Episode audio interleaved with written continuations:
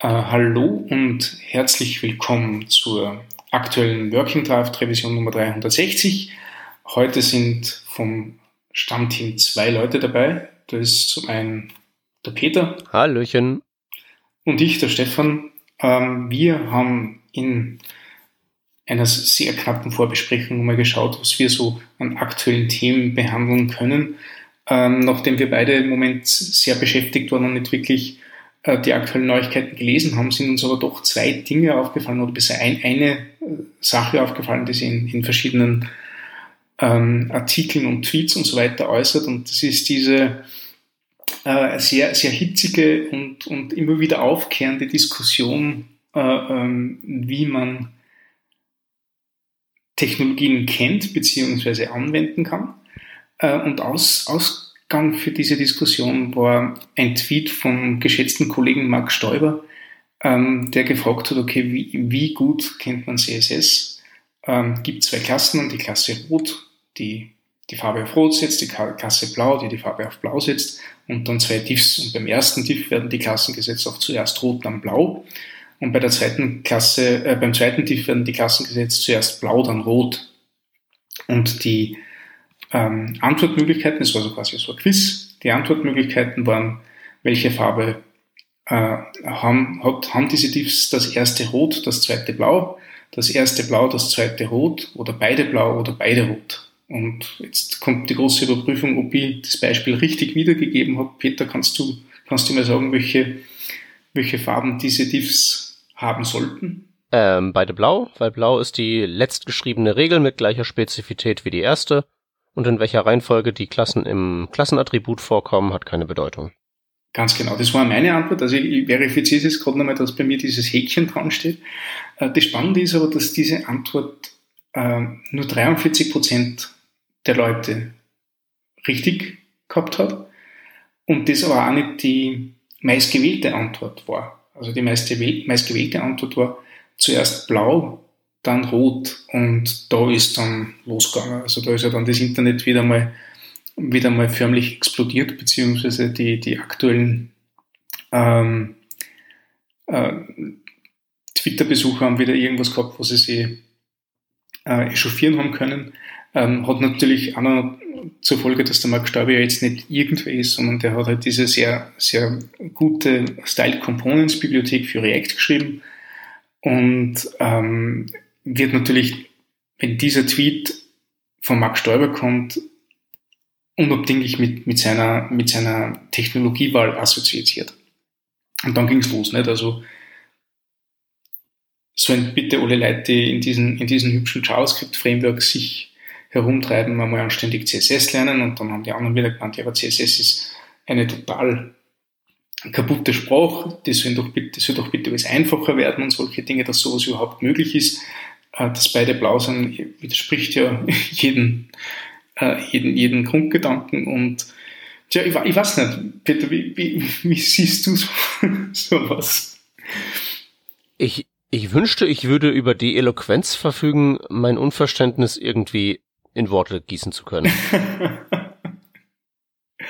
also ich bin immer wieder erstaunt, dass solche, solche ähm, in, in, bester Intention geschriebenen Tweets dann solche Sachen auslösen können. Also bist, bist, bist du da wirklich erstaunt drüber? Also ich meine, wir haben das Internet. Mittlerweile ja, werden, mittlerweile werden die Leute von Mastodon weggemobbt. Das stimmt auch, das ist ja passiert, gell? Ne? Also da würde mich, ja. da, da wundert mich jetzt äh, nicht mehr so richtig viel. Ähm, und ähm, hey, stellt sich raus, Leute, die Webseiten bauen und auf Twitter rumklicken, wissen nicht alles. Also ich weiß nicht, ob dir als Webseitenbauendem auf Twitter rumklickenden Menschen das aufgefallen ist. Aber du weißt ja gar nicht alles. Ja, ja ich also ebenso Ding, wenig. Das Ding ist, das, ich war ja vorige Woche am, Webkongress in Erlangen und ähm, ich, ich habe immer gemeint, so, so Accessibility bin ich, bin ich ziemlich solide bei den Basics. Nicht? Also ich weiß, wie man semantisch Markup auszeichnet, ich habe mit den gewissen äh, ähm, ARIA-Regeln und so weiter äh, ähm, bin ich vertraut und haben wir gedacht, okay, passt, also wenn es darauf ankommt, also die, der, der, Grundstück ist da, aber wenn es wirklich in, in, komplizierte Sachen geht, weiß ich zumindest, wo ich nachschauen muss. Ja. Und dann habe ich auf diesem, auf diesem Webkongress wirklich, da waren einige, einige Accessibility-Experten dort, wo ich mir gedacht habe, oh wow, ich bin ja gerade einmal, ich habe gerade einmal Baby-Steps gemacht. Nicht? Also ich bin, ich bin ja nur weiter weg von, von dieser allumfassenden Klarheit, als wie, wie ich angenommen habe. Und dabei bin ich dann schon nicht wirklich einer, der sagt, ich, ich kenne mich umfassend aus damit. Und, und ja, also, also das war wieder so, so ein Erleuchtungsmoment. Und ehrlich gesagt, mir wundert es jetzt nicht, ähm, dass, dass das quasi andere Leute in anderen Technologien oder in anderen Grundtechnologien äh, einen ähnliche, ähnlichen Zugang haben. Also dass, dass ähm, der, der Standard-Webentwickler von nebenan, dem das vielleicht total egal ist, was das für Farben hat, und sich auch nicht wirklich damit beschäftigt, sondern wenn er halt merkt, das ist ein Bug, dann klatscht halt irgendwo Importen dazu und das ist gelöst nicht. Ähm, das Einzige, was mich immer wieder schreckt, ist, dass, dass ich in so einer Bubble mich bewege, wo ich von, von so vielen Dingen ausgehe, dass die jeder versteht.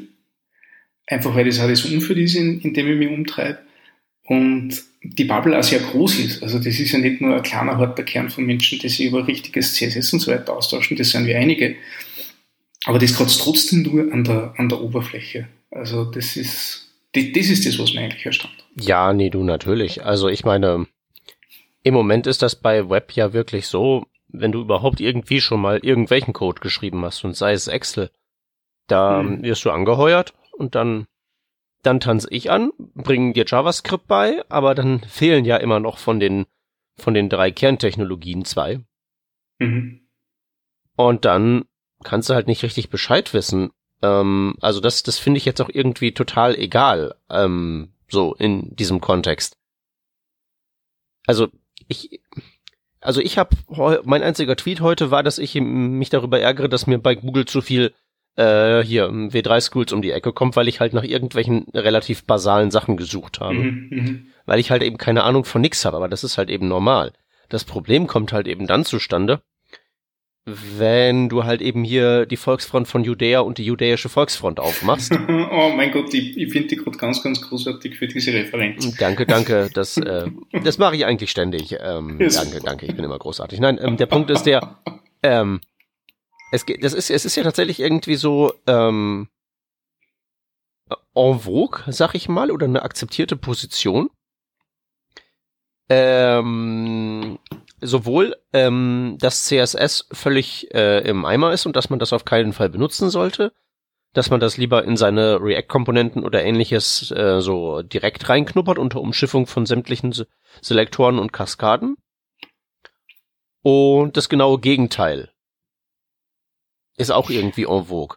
Und gibt's eigentlich irgendwen, der dem dem dem das alles so ähm, so Mittelding und so und vielleicht ist ja irgendwie so, weißt du, so Monolith auf der einen Seite, das war doof, also machen wir jetzt 100% Microservice. So mhm. Was auch wieder doof ist, ne? Ich, ich weiß ja. das, ich, ich weiß nicht, ob das doof ist. Vielleicht ist das ja richtig. Nur, wenn ich halt so eine Skala habe von eins bis null und ich befinde mich am einen Ende und mhm. äh, sag, da gefällt's mir nicht, da, dass man dann wirklich so den Flug nimmt von eins nach null mhm. und nicht einfach zu Fuß mal da so entlang marschiert.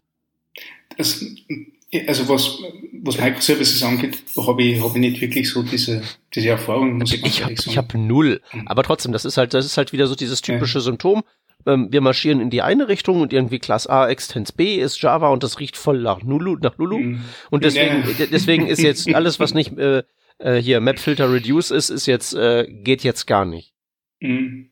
Äh, ja, also, also aber noch, noch, noch mal, auch das ist ja gar nicht der Punkt. Ähm, von mir aus kann man ja dann erstmal das, das Gegenteil davon probieren und dann lernt man ja vielleicht daraus einen Mittelweg raus, ist mir auch egal.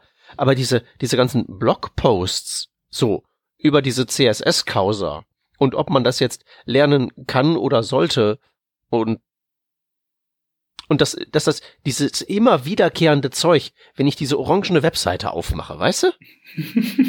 Und dann ist da irgend, irgendwas mit Web, kommt da immer so eine Intelligenzgranate vorbei. Und, und, und kommt dann mit, ja, das muss man einfach mal alles neu machen. So. Wenn ja. wir nicht mal in der gleichen Realität wohnen, vielleicht liegt es ja wirklich nur daran, dass sehr viele Leute mit den gleichen Technologien arbeiten, aber einfach unterschiedliche Herangehensweisen haben. Nicht? Also das ist ja, ähm, Ja, naja, das ist also in der, auch das ist jetzt wieder, jetzt habe ich mich wieder darüber aufgeregt, wobei man denen halt eben da auch einen Strick nicht draus drehen muss. Ich hatte am Freitag das Vergnügen mit einem ganzen Haufen so Softwarearchitekten und Krams und als ich denen halt erzählt habe, dass man aus dem Web nie was rausnehmen kann, weil Support von Webseiten geht über alles, hm. wussten die halt auch nicht. Also, hm. Aber, aber trotzdem, was die halt nicht machen, ist halt eben Blogposts schreiben. Dieser ganze Webkrempel muss weg und mal neu gemacht werden. Bei diesen ja, CSS-Leuten, also ich habe ja keine Ahnung. Ich meine, das ist halt eben eine von diesen Fundamentaltechnologien. So. Und es ist ja nicht so, dass CSS inhärent von, von unglaublicher Komplexität wäre.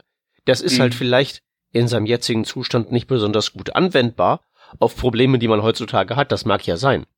Mhm. Aber so die Regeln von Selektorspezifität sich mal drauf zu schaffen, ähm, da ja. gibt es ja diesen, diesen netten Spruch, der sagt, CSS ist simpel, aber nicht einfach. Nicht? Also das heißt, du verstehst relativ schnell, wie die, wie die Syntax ausschaut, du verstehst relativ schnell, wie, äh, wie, wie Properties und Values funktionieren, ähm, aber im, im Detail steckt ja dann der Teufel drinnen. Und nee, also ich, Leute, ich, ich würde ich sagen, überhaupt nicht im Detail. Das ist nicht im Detail, das ist, das mhm. ist, das, das ist ähm, Bestandteil der Basiskonzeption. Mhm. Weil das ist eine Ansammlung von sich, gegenseit von sich gegenseitig widersprechenden und überschreibenden Regeln. Mhm. Und das Regelwerk. Das ist von einer Kaskade, ne? Ja, grundsätzlich. Mhm. Und das Regelwerk, mhm. das da angewendet wird, ist sehr klein. Mhm. Aber detaillierte Kenntnis dieses Regelwerks heißt nicht automatisch, dass dann dieses Regelwerk eingesetzt werden kann, um was Gutes zu bauen. Weißt du? Ja, ich verstehe, was du meinst. Das ist ja das, was, was zum Beispiel dann, also es haben, haben sich ja sehr viele Leute in dieser Diskussion, also an dieser Diskussion beteiligt, unter anderem auch der Erik Meyer, der, der ja ähm, in, in den CSS-Kreisen jetzt nicht unbekannt ist. Und der hat halt gesagt, ja, also es ist total okay, wenn du CSS verwendest, ähm, du jetzt nicht äh, 100% überzeugt davon bist, ähm, dann hast du zwei Möglichkeiten. Entweder du lernst es, damit du verstehst, was dort passiert, oder du lässt das bleiben und machst was anderes. Und das ist, also mit dem kann ich mich irgendwie total äh, äh, wiederfinden. Weil tatsächlich ja, also ich, auch, ich verstehe auch viele Dinge nicht, nicht, aber wenn mir wirklich was dran liegt, dass ich mit dem Ding arbeite und wirklich mit dem Ding äh, äh, Sachen produktiv machen möchte, dann lerne ich das. Nicht? Ähm, ich, also, was gibt's denn hier zu lernen? Die Kaskade, Spezifizität. Aber das, ja, aber das ist doch, das ist doch, das, das, das lässt sich doch in einem Textabsatz zusammenfassen. Das kannst du jetzt nicht vergleichen mit, das lerne ich auf einem Niveau von irgendwie Grundprinzipien objektorientierter Programmierung. Das ist ja nicht mal. Ah. Nee, nee, nee. Also das ist ja ganz einfach. So, es gewinnt die Regel mit den meisten IDs, bei Gleichstand gewinnt die mit den meisten Klassenattributen Pseudoklassen, bei Gleichstand gewinnt die mit den meisten Tags. Und das Schwierigste daran ist einfach, dass es so irre viele Properties und ähm, Werte gibt und da keine Autocompletion so richtig funktioniert, aber darüber schätze sich ja auch keiner.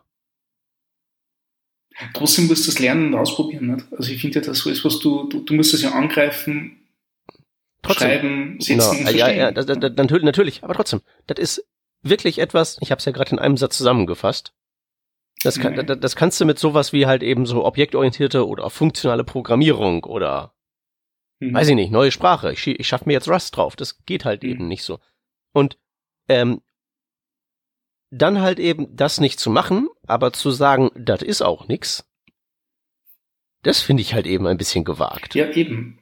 Ne? Ja, oder halt ja. eben, oder halt die komplette Gegenposition zu sagen, das ist ja so einfach, nutzt, verwende das doch einfach. Als ob das so einfach wäre. Ja, offensichtlich nicht, ne? Nee, äh, überhaupt nicht. Also du schraubst an großen Projekten rum, nicht ich. Ist das einfach? Nein, überhaupt nicht. Das so hinzukriegen, dass das nicht alles zusammenbricht?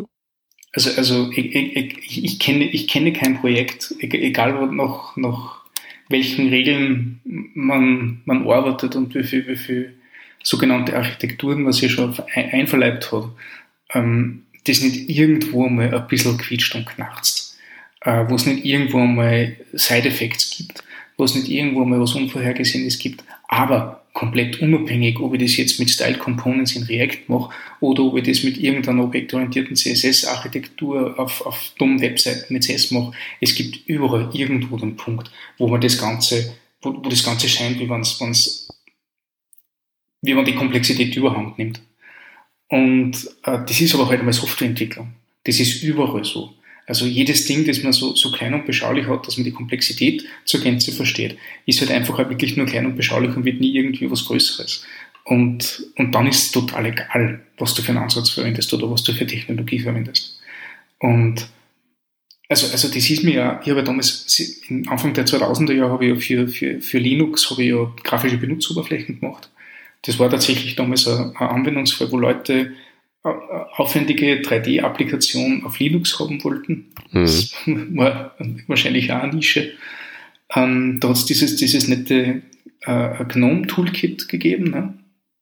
wo man in XML Widgets definieren hat können und da Properties definieren hat können, wie diese Dinge ausschauen sollen und solche Sachen.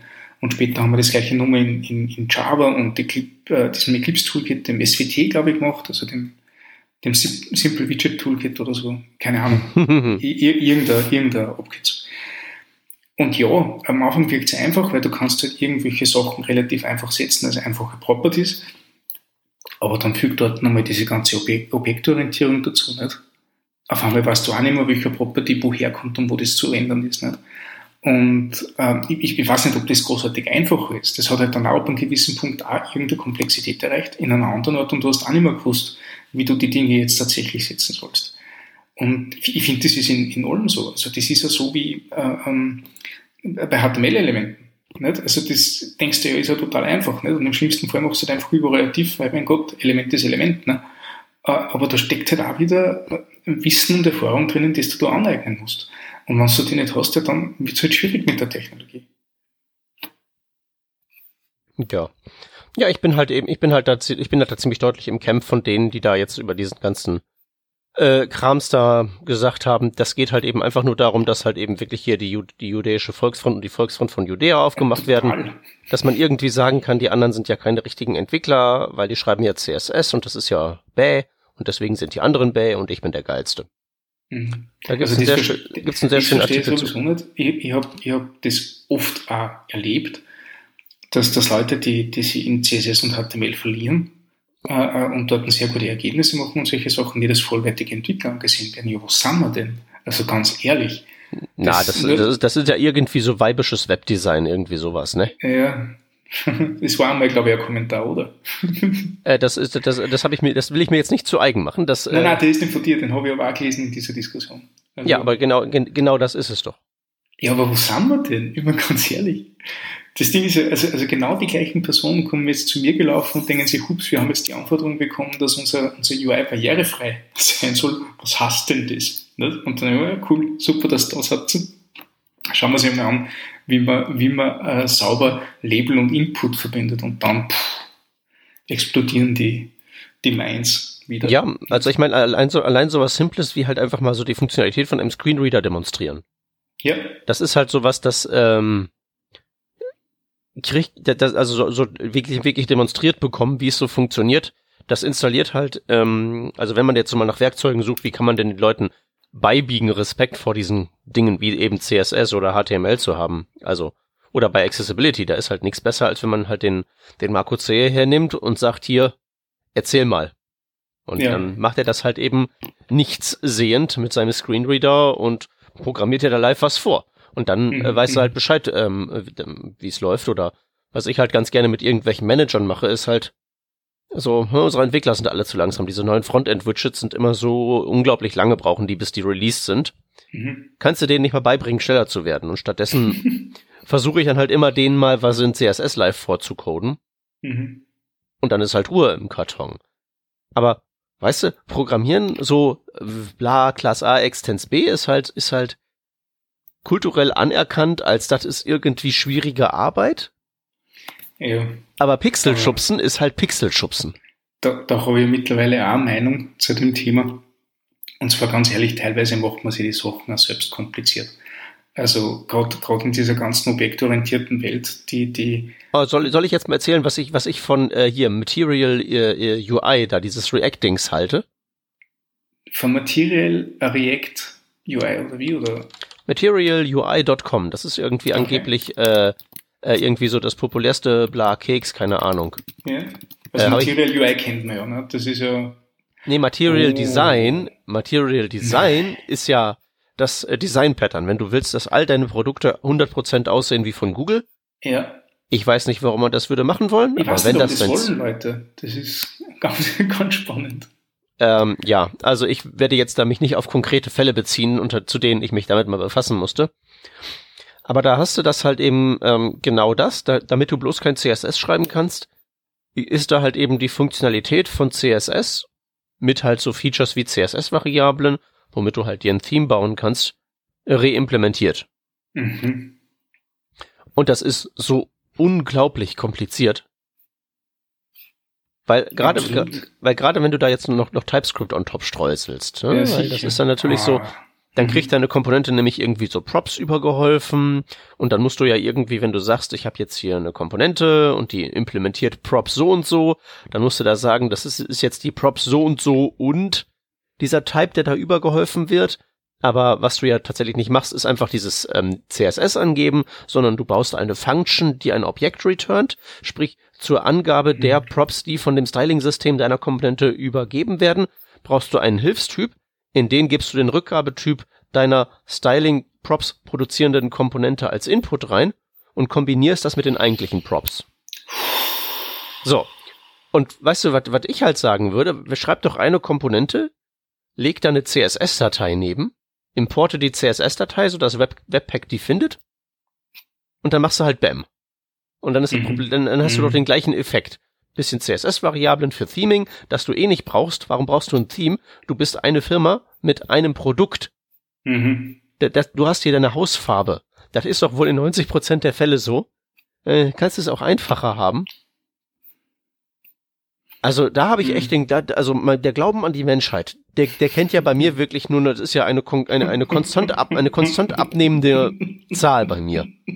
Aber das war halt echt noch ein Absturz, wo ich echt dachte, krass, so schwer kann man sich das machen. Man könnte auch einfach ein Button HTML-Element benutzen. Das ist ja, ist ja im Browser drin. Das ist du, du, du Hippie. Das ist Dann, dann, ist, dann, dann ist das da drin reimplementiert, damit das halt die gleichen Effekte erzielt. Also, ähm, zum Thema, das macht man sich nur unnötig kompliziert. Da könnte ich Sachen zu erzählen. Das ist jetzt ja Mhm. nur so mein High-Level-Overview von dem, wie mir das erschien. Die nächste Frage ist, wie meine diversen Kandidaten, mit denen ich das Vergnügen hatte, das dann implementiert haben. Mhm. Ähm, ähm, und was halt eben echt helfen würde, wäre, wenn da halt jemand irgendwann mal in dem Prozess gesagt hätte, weißt du was, ein Button und CSS, so Styling und so, das ist ja eigentlich schon da. Mhm. Das können wir benutzen, dann sind das 0 Kilobytes, da gibt's auch keine überraschenden Updates, wo dann plötzlich das nicht mehr geht. Oder wo du jetzt auf Version 3 upgraden musst. Da kam doch gerade so ein, so ein Modal-Dialog von wegen Material UI ist jetzt Version 3 oder so ein Krempel. Na, guck an. Darfst, darfst du wieder refactoren. Aber am Ende sind nachher die ganzen neuen Webtechnologien und JavaScript schuld, weil ja alles irgendwie sich ständig ändert und es nirgendwo Konstanten gibt und nicht so wie das halt früher vor 15 Jahren war, wo man halt einmal für die nächsten, für, für die nächste Dekade nach vorn geplant hat. Ach, ne? das ist doch, das war alles Blödsinn. Von mir jetzt, oder was? Ja. Wieso? Äh, dein JavaScript von vor 15 Jahren läuft heute genauso wie vor 15 Jahren. Na eh, aber ich rede jetzt von dem, äh, äh, also ich bin, Entschuldigung, ich bin, ich bin jetzt bei diesen äh, ähm, Vorwürfen, die ich höre, wenn, wenn Leute auf einmal die Technologie wechseln müssen. Ja, Weißt du, was ich meine? Also weil, ähm, weil ständig halt irgendwas mit, mit Toolkits gemacht haben, die halt das Ganze für sich äh, generiert haben äh, äh, oder GSPs geschrieben haben oder halt irg irgendwelchen anderen Enterprise kam. Mhm. Und äh, auf einmal müssen sie tatsächlich neu am Metall arbeiten und müssen tatsächlich JavaScript schreiben und auf einmal ist die Technologie schuld, äh, nur weil man sich nicht mit der Technologie auseinandersetzt. ja, ja, ich meine, wie will man da halt auch einem Entwickler, der halt eben so aus dem ähm, gemütlichen Java-Bad ins kalte JavaScript-Wasser geworfen wird Mhm. und da halt eben eine viertägige Schulung oder was übergeholfen bekommt und dann muss das aber auch gehen. Mhm. Wie, wie soll das funktionieren? Also ich habe mir Ja, neuerdings, ich habe mir neuerdings so den Vergleich zurechtgelegt, irgendwie so Webentwicklung ist so ein bisschen Formel 1. okay. Nicht, nicht, weil wir die besten Produkte bauen. Die bauen ja, die bauen ja in der Formel 1 auch nicht die schnellsten Autos. na, das nicht, aber beim Boxenstock sind wir ziemlich gut. Ja, okay, das mag sein. Das ist dann halt eben bei uns, okay, React raus, Angular rein. Nein. Ähm, nee, aber halt eben so, äh, du kannst ja ein schnelleres Auto bauen, indem du einfach ein Fahrgestell nimmst und da hinten ein Jettriebwerk draufschnallst, Problem gelöst. Aber das Regelwerk lässt es halt nicht zu. Mhm. Hier ist es halt genauso. Also wenn es nur darum geht, irgendwie eine, eine, ähm, irgendwie einen Text auf den Bildschirm zu zaubern und mit einem Button, wo man draufdrücken kann, das geht sicherlich auch anders, irgendwie besser, schneller, schöner, aber nicht unter den Bedingungen, die wir hier haben. Und da muss man halt eben hier extrem viel ähm, einfach Energie reinbuttern. Ich meine, der Deal mit dem ganzen Webkrempel ist halt eben, dass das Zeug, wenn es einmal geschrieben ist, überall funktioniert und in der Theorie, wenn wir uns nicht ständig ähm, die Angulars und die Reacts äh, durchrotieren würden, wird's ja auch ewig lange halten, weil wird mhm. ja nie was deprecated. Ähm, und im Moment ist es halt so, das ist der Deal und alles, was wir machen, ist, ähm, wir bezahlen die Extrakosten für diesen Deal und heimsen uns von den Vorteilen nichts ein. Mhm. Weil wir halt diese Ewigkeitsgarantie und diese Stabilität der Plattform und das alles nicht nutzen. Mhm. Also, das ist wirklich die blödeste Idee. Ich habe ja lange überlegt, warum das so ist, dass die Leute auf diese Baseline gar nicht einlassen, die, äh, äh die ja quasi gratis mitkommt. Ne? Und ja. ich, bin, ich bin dann nochmal zum Entschluss gekommen, also ich, ich, ich lerne mir ja gerade in totaler Eigenregie, ohne irgendwie einen Production-Grund dafür zu haben oder so. Ich mache zwar ein kleines Projekt und solche Dinge. Ich tauche jetzt so komplett freiwillig in diese ganze React- und TypeScript-Welt ein. Das, mhm. Da haben wir gedacht, okay, was du lang genug von der Ferne angeschaut, ich mache das jetzt selber und ich lerne das. Ich arbeite dann dazu mit diesem Next.js-Framework, das ich sehr, sehr, sehr zugänglich finde, wo ich schnell zu Ergebnissen komme und wenn ich dann irgendwas anderes machen will, gibt es sehr gute Dokumentation dafür.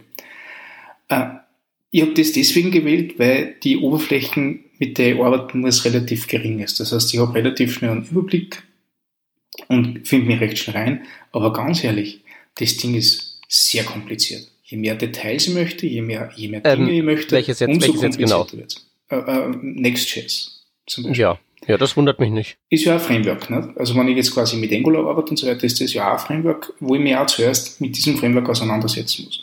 Und ganz ehrlich, solche Frameworks, die sind jetzt nicht ohne. Also da ist wirklich einiges an, an, an Wissen drin.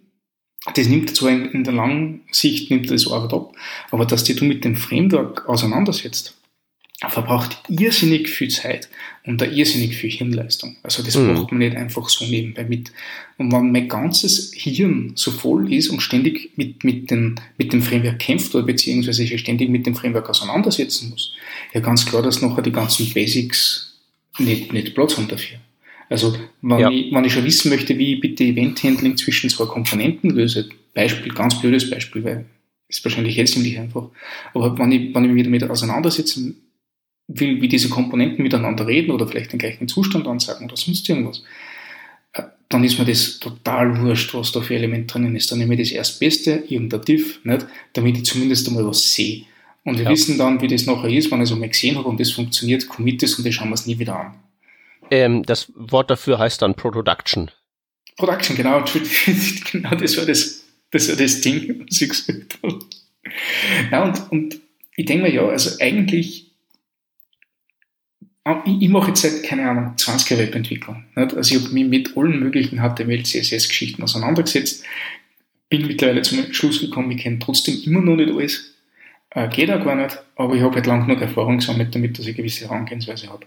Jetzt mhm. bin ich total äh, äh, ähm, zufrieden damit, dass ich jetzt Frameworks lerne, weil mir echt was verspricht von denen. Nicht? Also ich verspricht mir halt ein gewisses Grad an Maintenance oder ein gewisses Grad an, an äh, ähm, äh, ähm, Produktivität, äh, mhm. das ich damit erreiche, das ich wahrscheinlich nicht habe, wenn ich alles wieder von Hand code. Mhm. Und, aber meine Ausgangsbasis ist eine andere. Wenn nachher wer herkommt und genau zum gleichen Zeitpunkt mit den gleichen Technologien arbeiten muss, der aber diese Ausgangsbasis nicht hat, und das müssen nicht 20 Jahre sein, das reicht, wenn es 5 Jahre sind oder sonst irgendwas. Das geht nicht. Also das, das nur weil es einfach ausschaut, weil HTML einfach ausschaut und CSS einfach ausschaut, heißt das nicht, dass du dort mehrere Jahre Erfahrung mit dem Diskrieren von solche, solche Elemente bringst. Ja, also, ja, das auch. Also, ähm, was, was dir wahrscheinlich halt eben auch hilft, ist, dass du ähm, durch deine ganze Erfahrung halt auch schon sehr dran gewöhnt bist, dass 90 Prozent von allem absolut unbenutzbarer Schrott ist. Ja, das sowieso, das ist ja. Also ich habe ja wie gesagt, ich bin ja, man merkt es kaum, wirklich von diesem Material ähm, UI-Dings echt hart traumatisiert. Weil jetzt, jetzt hast du gesagt, so, von diesen Frameworks versprichst du dir viel. Ähm, was ich halt eben zunehmend für mich so rausfinde, ist halt jetzt nicht, dass vielleicht 90 Prozent von allem Schrott ist, aber 80 Prozent auf jeden Fall. ähm, ja, ja, das ist ja so diese 80-20-Regel. Ähm, da ist ja durchaus was dran. Und ähm, die Frage ist halt tatsächlich, wo befinden sich die 80 Prozent immer? Also wo sind die 80% Schrott und wo sind die 20% Gutes? Und was ich für mich rausgefunden habe, ist bei sowas wie React, was ja wirklich ein sehr simples und auch, wie ich finde, ganz gutes Prinzip ist, da wohnen die 80% Schrott überwiegend in der Community. ja, also jetzt nicht, die, nicht, dass irgendwie React-Entwickler doof wären oder sowas. Nein, nein, wir sind. Aber oh. man, ähm, das, das, das Overengineering und mhm. das elendige Verkomplizieren ist bei sowas 100% Opt-in. Mhm, mh. Und du kannst was sehr, sehr Straightes bauen. Ob das dann noch schön ist, ist was anderes. Aber dieses ähm, Datenflussprinzip und Set State, bla bla bla, das ist ja nicht viel. Das ist ja so ähnlich wie bei CSS mhm. nicht viel. Und auch da gilt ja Simple ain't easy. Und da kann man halt eben auch unglaublich viel Engineering betreiben, auf der Jagd nach den letzten 20 Prozent. Aber ich glaube, das ist halt eben extrem wichtig, dass man ähm, bei, bei so neuen Webtechnologien mit ihrer ähm, Komplexität, die sie ja nie ganz verbergen können, unter egal wie viele Framework-Layer das sind, mhm. dass man da halt echt die Axt anlegt und so sagt, ich habe jetzt hier mein solides Grundwissen, JavaScript, HTML, CSS. Wie kann ich jetzt, kann, kann ich dieses Tool, dieses Framework so einsetzen, dass ich da irgendwie meine 80 Prozent gebacken kriege, wo mir das Ding hilft, wo, es, wo ich halt wirklich einen Standardweg beschreite? Und gibt es da noch die Möglichkeit, dass ich meine 20 Prozent mit dann auch diesen 20 Prozent angemessenem Aufwand bestreite? Mhm. Oder bin ich in einem Korsett drin, wo ich dann halt eben alles durch dieses Framework hindurch lösen muss und dann halt eben die letzten 20 Prozent Ergebnis 80 Prozent des Aufwandes sind? Weil es halt eben alles irre overengineert ist und bei React ist alles in sieben Higher Order Components gerackt und mhm. keiner steigt mehr durch. Also, ich bin da mittlerweile sehr ähm, so selektiv. Und wenn ich halt irgendwie so einen React oder sowas hernehme, dann nehme ich davon genau die Teile, die ich halt eben brauche, um so den Großteil zu bewältigen. Aber ich zu irgendeinem so overengineerten 100 Megabyte großen Third-Party-Klumpen greife, oder halt irgendwie das überverkompliziere, indem ich alle, indem alle meine Komponenten einfach so ab Werk erstmal äh, siebenfach dekoriert sind. Hm. Da, da passt dann der Trade-off nicht mehr. Ja, nein, ich, ich stimme dort absolut zu. Das Ding ist auch gerade, weißt du dieses Material UI-Com äh, äh, ansprichst, ich verstehe nie wirklich den Sinn von so vorgefertigten Style-Systemen. Ähm, äh, sagen wir so, ähm, also äh, ich kann das high-levelig verstehen. Ja. Weil, also stell dir, setz dir mal deine, deine Managermütze auf. Äh, mhm. Du siehst ja die ganzen Widgets und die funktionieren. Mhm. Und das willst du auch haben. Und du weißt von deinem letzten Projekt da mit den jQuery Spaghetti Code, da hat das nicht so gut funktioniert. So, das Problem ist, was ich halt immer ganz gerne sage, wenn dann die so diese Material UI und XJS und was nicht alles da um die Ecke kommt. Ähm, das Produkt bei so einer Webanwendung ist die Oberfläche. Mhm. Und dass da hinten dann irgendwie deine Server total tolles Machine Learning machen, ist halt scheißegal. Ja. Dein Produkt ist die User Experience und das ist halt eben überwiegend das User Interface, auf dem rumgeklickt wird. Und wenn man das auslagert an irgendeine Third Party, lagert man sein Produkt aus. Ja, das ist eigentlich quotable, was du da gerade sagst. Ja, und ich ja. frage mich halt eben echt, ob, ob das einfach jedem gewahr ist, weil dann gibt's halt hier irgendwie ein Update und dann heißt es aber auch, muss man jetzt das hier dann zu dem Zeitpunkt migrieren. Ähm, ich hatte, ähm, ich glaube mittlerweile ist es so lange her, dass ich das sagen kann, ohne irgendwen persönlich anzuschwärzen. Äh, das Vergnügen mit einer Firma hier in Berlin, die haben halt ihre eigene, die haben halt XJS von vor N Jahren weiter gepflegt. Wow. Weil einfach, weil einfach ihr User Interface, die haben irgendwas mit so, mit so Compliance für allen möglichen Krempel gemacht. Da waren also echt krass viele Formulare am Start und der, die Kosten halt einfach auf eine aktuelle Version zu migrieren waren halt geringer, ähm, wären halt höher gewesen, als einfach das zu forken gleichsam und weiter zu supporten. Wow. Und in die Situation willst du halt nicht rein, weißt du? Du willst doch dein Kernprodukt, dein Kernprodukt ist das User Interface, du willst doch dein Kernprodukt nicht outsourcen oder wenn, dann bitte zu irgendwem, den du dafür bezahlst, dass mhm. er nach deiner Pfeife tanzt. Mhm. Das, ich, ich habe einmal mit einer Linzer Firma geredet, äh, ähm, die, die sehr, sehr Early Adopter von AngularJS waren. Damals mhm. Also vor, vor dem mittlerweile eh sang- und klanglos verschwundenen äh, äh, Framework. Also nicht für diesen nicht von der aktuellen Version, sondern Angular 1. Gibt es eigentlich ein, gibt's eigentlich ein vergleichbarer, gibt es eigentlich einen, einen AngularJS-Ersatz eigentlich? Wie meinst du das? Äh, was sich so entwicklungstechnisch gleich, gleich anfühlt. So, steck was auf Dollar Scope, Fump, es funktioniert. So, dreckige, dreckiges ähm, Hacking-Gefühl. Ja. Ähm, aber halt high-leveligere Ergebnisse. Also ich habe das Gefühl, dass das Vue.js tatsächlich alles, was an Angular 1.x hässlich war, versucht hat zu verbessern. Hm. Mit genügend Abstand, muss man dazu hm. sagen. Hm. Ich habe dich unterbrochen, deine Linzer Firma. Genau, also die, die, die eine Firma, also da, damals, waren ja, damals hast du ja die Wahl gehabt zwischen Backbone, Ember und Angular, nicht? Und ähm, die Wahl ist auf Angular gefallen wegen, wegen ein paar, paar ganz spannenden Gründen und einer davon war, ähm, weil es dort schon einige Themes gegeben hat. Und dachte, das verstehe ich jetzt nicht. Also, so du dann das mit einem blauen Icon runter oder, oder wie machst du das? Und sie, also sie haben halt auf gewissen Theme Forest ähnlichen Seiten, nicht? oder die, diese ganzen Envato Marketplaces, haben sie halt Komponentenbibliotheken gefunden, die schon verwenden haben können. Da haben sie sich mhm. ausgesucht, die am, am hübschesten war. Und beim, da hast du das Design gehabt. Sparst eine UX-Person, weil ein bisschen UI zusammenstecken kann sowieso jeder, ne? Und fertig, fertig ist der Produkt. Und das ist mir gedacht, ja, es ist eigentlich ein sehr mutiger Schritt, ne? Ich hätte, mhm. ich hätte mir das jetzt nicht traut, aber ähm, ich habe verstanden, aber es bis heute noch nicht. Mittlerweile haben es auch UX-Menschen angehört und, und machen ihr, ihr, eigenes Zeug. Aber da muss man gedacht, mhm.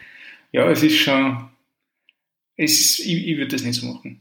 Naja, sagen wir mal so, ähm, die Frage ist, ob du das nicht so machen würdest, weil man muss ja halt immer auch gucken, du, du musst ja als Unternehmen erstmal was auf den Tisch hauen. Mhm. Weißt du, und wenn du jetzt ja. irgendwie sagst, ich baue das jetzt, damit ich halt irgendwie so mein, mein, meine, meine User erstmal so akquiriere, bisschen exponentielles Wachstum habe, vielleicht irgendwie Funding einsacke und danach mache ich es nochmal in schön.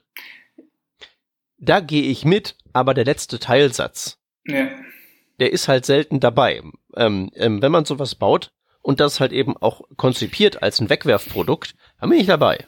Ja, aber eben, wenn du sagst, das ist ein Wegwerfprodukt und das ist, glaube ich, ganz, ganz wichtig, weil ich habe noch kein Produkt und kein Projekt erlebt, wo nicht das, was du dir am Anfang hernimmst an Technologien, nachher einfach ausgetauscht oder, oder, oder schöner gemacht werden kann.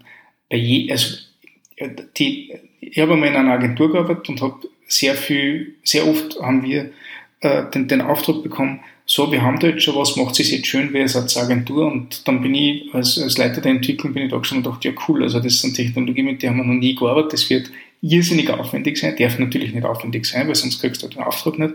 Mhm. Aber, aber wie willst du dich in dieses enge Korsett, das dort ausgewählt wurde, reinfinden, dass du nachher die ganzen Möglichkeiten hast, die du hättest, wenn du auf der grünen Wiese warst. Du hast das nicht. Also du musst halt dann dort mit einem vorgefertigten Markup, mit, mit vorgefertigten äh, äh, ähm, Einsprungspunkten arbeiten. Teilweise haben die dann auch nur irgendwelche Validierungen drüber rennen lassen, damit du die ganzen neuen Features nicht verwenden kannst, weil sie es ja nicht damals in einer Dictionary gehabt haben und so. Also da gibt's irrsinnig viel Grausiges da draußen.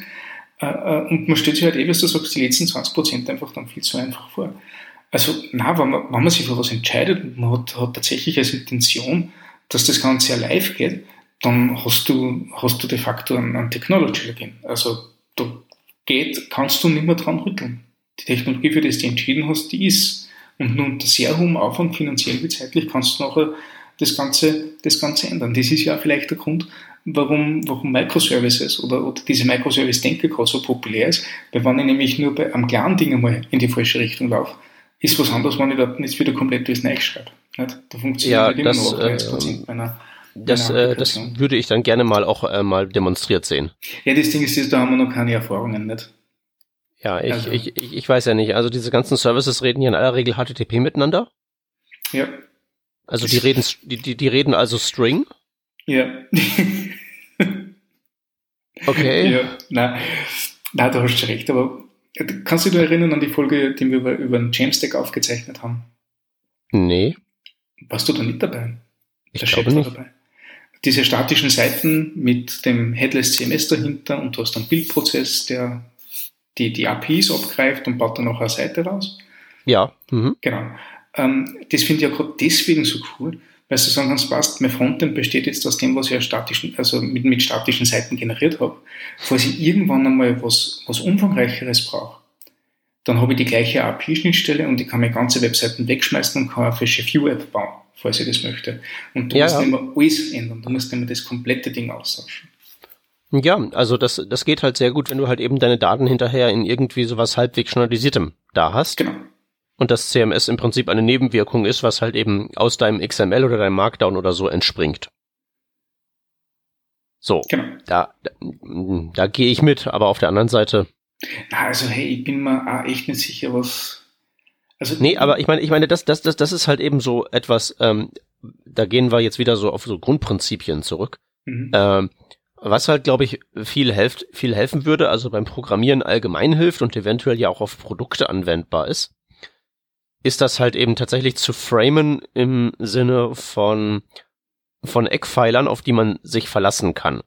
Zum Beispiel irgendwie so Standards. Mhm. Ich mache jetzt hier meinen Microservice-Tanz und die reden HTTP. Mhm. Und zumindest mal dieser Punkt, das HTTP, was das ist und was das kann, das, ja. das äh, steht ja nicht mehr zur Debatte. Wir wissen, da können wir alles dran dengeln, was es jemals gibt und jemals geben wird.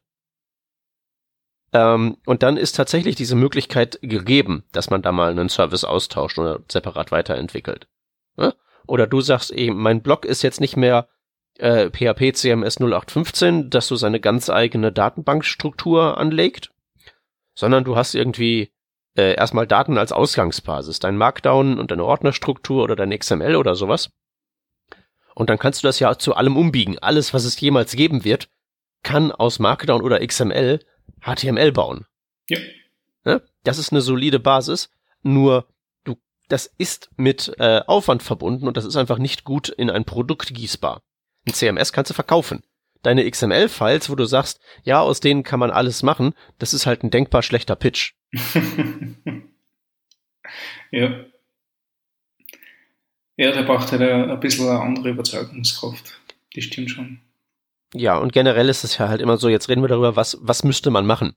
Und ähm, wenn ich halt immer vor so eine originelle Architektur gesetzt werde und erklärt bekomme, ähm, also dann frage ich ja nicht, warum ist das so, sondern warum ist das so zustande gekommen? Mhm, mh, mh. Dann ist das immer nachvollziehbar. Ja, das sind aber immer die spannendsten Antworten noch. Ja, sagen wir so, das sind, das sind halt mhm. die, die das Ganze dann wieder sinnvoll erscheinen lassen. Mhm. Also das hätte niemand so designt, aber so ist es halt ne, so kann man halt eben herleiten, so ist das passiert, äh, ne, und dann ist der Entwickler gegangen und der ist gekommen und dann hat Chef aber das gewollt, weil seine mhm. Frau hat das schon immer eingesetzt. So.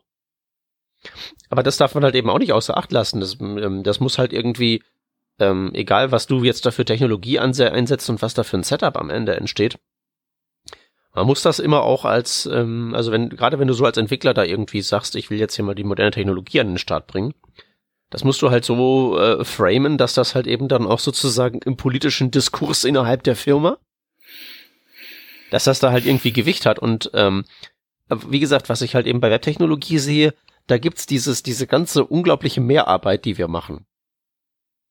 Also, wenn du einfach nur irgendwie ein, ein Windows-Programm hast, wo du rumklicken kannst, was halt eben mhm. so bei der meisten Software der Use Case ist, wo es ja eigentlich keinen Grund gibt, das in den Browser zu verfrachten, außer das ist halt eben heutzutage so. Da könnte man alles viel einfacher haben, aber wir machen es halt im Browser und machen da uns unglaublich viel extra Aufwand und heimsen uns von den von den Vorteilen nichts ein. Sogar, weil wir, so, wir, irgendwas, sogar, wir, wir verwenden irgendwie Zeug, das nicht ist wie XML oder HTTP, wo wir halt eben nicht nur nicht wissen, ob das da bleibt, sondern wo wir 100% sicher sein können. Die nächste Angular-Version kommt bestimmt. Und Material UI wird in fünf Jahren, das kann keiner mehr sehen. Das ist dann das, so das Beta-Batch am Farbverlaufslogo. so, der 2010er. Yeah. wir machen es, wir treiben das Ganze ja nur weiter zur Spitze, nicht? Wir, nicht, nur, nicht nur, dass wir uns von diesen Desktop-UIs wegbewegen auf dieses höchst fragile Internet, wir holen sogar dieses höchst fragile Web zurück in die Desktop-UIs. Das ist ja, also mit ja, Elektron also, und solche Dinge, das ist ja eigentlich auch spannend. Ja, musst du, das kann, kann, kannst du ja alles machen, mag ja alles irgendwie Sinn ergeben oder so. Ich habe ja, ich habe ja, will das jetzt ja nicht alles irgendwie pauschal verurteilen, aber äh, die Begründung ist halt oft, mhm. ähm, so macht man halt. Aber was gibt es so. denn bitte für Begründungen? Also warum nimmt man React her? Oh, weil es neu ist und weil es Facebook gemacht hat. Ja, nee, ich nehme das halt, ich nehme das halt nur, weil ich, weil, weil, weil wie gesagt, die 80 Prozent sind ausgelagert. Ja. Das ist mein Argument. Und das kann man jetzt dann ja, natürlich da, äh, da, da kritisieren, dass ich halt eben jetzt ein bisschen gemein bin und jetzt da hier äh, für den für den Herrn Torvalds übernehme und jetzt äh, meinerseits irgendwie Leute bashe ohne guten Grund. Äh, da, da hast du, glaube ich, schon zu sehr mit, dem, mit, mit React noch auseinandergesetzt, wenn du sagen kannst, okay, das, das nimmt da, nimmt da 80 Prozent äh, der Arbeit ab. Nicht? Ähm, nee, es, nee, nee, nee, nee, nee, tut's halt nicht. Okay. Das ist der Punkt. Es nimmt mir halt nicht 80 Prozent Arbeit ab. Aber es ist halt so, ähm, äh, meine Güte. Was, was, was nehmen wir denn jetzt hier nur als, als Analogie? Aber das ist halt so, dass so, ähm, im Projektvortrieb wenn man da mal genau guckt, wo kommt die Kraft her, die das, die, die, die, die für den Vortrieb zuständig ist, dann wohnt die überwiegend in der Konzeption von dem Ding. Mhm. Weil halt eben alles auf ein Prinzip runterzubrechen ist, alles ist eine Komponente und kriegt seine Daten reingeschoben. So. Und das ist halt eben etwas, das bringt, da, da, da, das, da, damit hast keine Diskussionen über irgendwelche Stile mehr, wie löst man irgendwie Probleme. Und es gibt für die häufigsten Standardprobleme gibt's halt eben die Standardantworten. Ja? Mhm. Und äh, das Problem ist aber jetzt nicht das Standardzeug am Software entwickeln, da hast du halt deine ganzen Frameworks für. Die Frage ist halt eben, wie ähm, gehst du mit den 20 Prozent um, die halt irgendwie kompliziert und speziell sind? Und ähm, damit befasst sich dieses Tool halt nicht. Mhm. Da ist halt kein Feature drin für irgendwie ähm, weiß ich nicht, Routing. Dann nimmst du halt eine, irgendwas externes her, äh, mhm. den React-Router oder sonst irgendwas. Mhm. Aber da steigt die Komplexität schon wieder. Ne? Das ist halt eben dann der Punkt, aber dann, das kann man halt eben dann selektiv per Opt-in machen und so seinen eigenen Trade-off machen. Oder was ich halt neuerdings echt bewusst mache, ist das Rad neu erfinden. Weil ich mir überlege mir halt echt so, was ist so der Trade-off? Ich könnte mir jetzt dieses Third-Party-Ding reinholen von irgendwem, der aus irgendwelchen Gründen 800 Dependencies hat, der möglicherweise morgen von einem Zug überfahren wird und so weiter. Oder ich schreibe das einfach mal selber. Ja, dann mache ich halt die gleichen Fehler, die diese Person gemacht hat, nochmal. Aber mein Use Case ist halt ein super spezieller. Also über Feature Creep muss ich ja nichts sagen. Mhm. Sobald du das aber irgendwo öffentlich hinstellst, bist du Feature Creep Druck ausgelöst, ausgesetzt. Mhm. Und wenn ich halt wirklich was vergleichsweise Einfaches mache, ähm, dann muss ich halt mir dafür nicht so ein Third-Party-Ding haben oder ich habe auch keine überfrachtete eingebaute Lösung, wie das bei den kompletten Frameworks der Fall ist, sondern dann mache ich halt eben mal meine 100 Zeilen selber, aber wie bei den UI-Frameworks sind die halt eben meine. Also diese, die, was halt eben gerade im JavaScript-Umfeld einfach viel zu wenig gemacht wird, ist so eine Kosten-Nutzen-Analyse von diesen ganzen kostenlosen äh, Third-Party-Dependencies. Aber das heißt ja nicht umsonst Dependency. Hm. Ne? Abhängigkeit. Ja. A abhängig. Das gilt ja gemeinhin als nicht was Positives, wenn du abhängig bist. ne? Aber Jan at bla bla bla, ja. ohne dass man sich, ohne, ohne, ohne dass da wirklich mal kritisch auch drüber nachgedacht ja. wird, ähm, wie das auf lange Sicht so ist. Weil wenn eins sicher ist, dann, dass es nicht so wird, wie man sich das jetzt gerade denkt. Ja, jedes NPM-Install sichert da Kaffeepause Tag, nicht? Also, ich verstehe die. Ja, weil ich kann mein eigenes Zeug, das gehört dann noch, das, das ist ein weiterer Punkt, den ich so letztens in meinen Codeschreiberei implementiert habe. Ich schreibe alles so, dass ich es möglichst gut löschen kann. weil das mhm. wird eh so nicht bleiben. Mhm. Irgendwer hat letztens mal eine Statistik gemacht, dass er bei seinem Code irgendwie ähm, jede Zeile am Ende bei einem größeren Projekt zehnmal neu geschrieben wurde. Mhm. Und bei Prosa genauso. Mhm. Halte ich, halte ich für, halte ich für plausibel. Aber dann muss man das auch echt, muss man doch das Zeug auch bauen, dass man es halt auch wieder löschen kann. Und irgendwas, was halt so mega groß und mega integriert ist, bietet halt eine super User Experience für so die standardisierten 80 Prozent und hinten raus wird's dann ultra anstrengend. Ja. Ah, wie, sind wir, wie sind wir da hingekommen, Peter? Ne? Das ist, ja, wir äh, waren bei CSS, also das wir Ding waren bei zwei halt blauen Diffs. ja, naja, naja, da waren wir, aber trotzdem, das, das hat schon was damit zu tun, nee, einfach. Du musst, wenn, wenn du halt sagst, ich nehme nicht die voll integrierte Lösung, sondern die, wo ich das Rad auch mal neu erfinden kann, brauchst du halt eben auch die Fähigkeit, das Rad neu zu erfinden. So, das musst du halt auch können. Das musst du können. So, ich habe mir was gebaut letztens, also meine React-Komponente der Wahl, die ich neu geschrieben habe, ist so ein Ding. Ich habe ein User Interface, da will ich so ähm, Pen Zoom mit Mausklick machen, so wie bei Google Maps auf dem Desktop. Mhm. Habe ich selber gebaut. Cool. So, weil ich die halt eben die Drag and Drop API halt eben von HTML5 kann und irgendwie so dachte ja, okay, Maus down, Maus up, irgendwie true false und so. Das kann ja so schlimm nicht sein. Es war natürlich sehr viel schlimmer, als ich gedacht habe. aber jetzt nicht so schlimm. So, und das sind jetzt dann halt eben diese, eine, React-Komponente, die genau das macht. Und ähm, die ich dann halt eben auch noch so ein bisschen gestalten konnte, dass sie sich an meinen Redux ranknuppert und so Zeug. Und die halt auch nicht mehr macht als das. Und die wird halt eben, also, weißt du, da, da hat sich's halt eben, glaube ich, gelohnt, weil die geht nicht weg, da baut nicht irgendwer irgendwelche bescheuerten Features dran, die ich nicht haben will, das, da weiß ich halt eben auch, das ist, das macht halt nur dieses eine Ding und ich kann mich halt eben darauf verlassen, dass es genauso bleibt, wie ich es geschrieben habe und das geht nicht kaputt. Und vor allem, wenn sich rundherum was ändert, weißt du, wo du hingreifen musst, dass das ganze Ding wieder funktioniert. Ja, mhm. wenn der Maintainer von einem Zug überfahren wird, interessiert mich das dann zu dem mhm. Zeitpunkt echt nicht mehr. Ja. So, aber das kannst du natürlich niemandem verkaufen, der unter Zeitdruck sein Projekt kloppen muss. Aber dann, auch, auch dann kann man die Dinger doch auch, also das wird doch alles immer neu gemacht. Da kommt, es gibt immer eine Version 2.0. Warum haben wir nicht dann ein bisschen mehr Wegwerfcharakter in unseren Sachen drin? du, ich stimme dir da absolut zu. Also, ähm, ich, ich, ich denke auch, alles was, alles, was man leichter wieder austauschen kann, alles, wo man leichter wieder davon wegkommt, äh, bringt er wahrscheinlich auf lange Sicht mehr. Ähm, ja. Nur dazu, ich denke mal oft, äh, verbringe jetzt extra Zeit mit dem Ding, dass ich die, die, die API für irgendeine Third-Party-Dependency lerne oder habe ich es in der Zeit nicht selber geschrieben. Also, ja. Das. Ja, und, und, und selbst dann, selbst dann, also was halt eben immer hilft, ist, wenn man es wenn man es halt eben auf Grundprinzipien runterbricht und mit Grundprinzipien meine ich halt Datenstrukturen, Formate.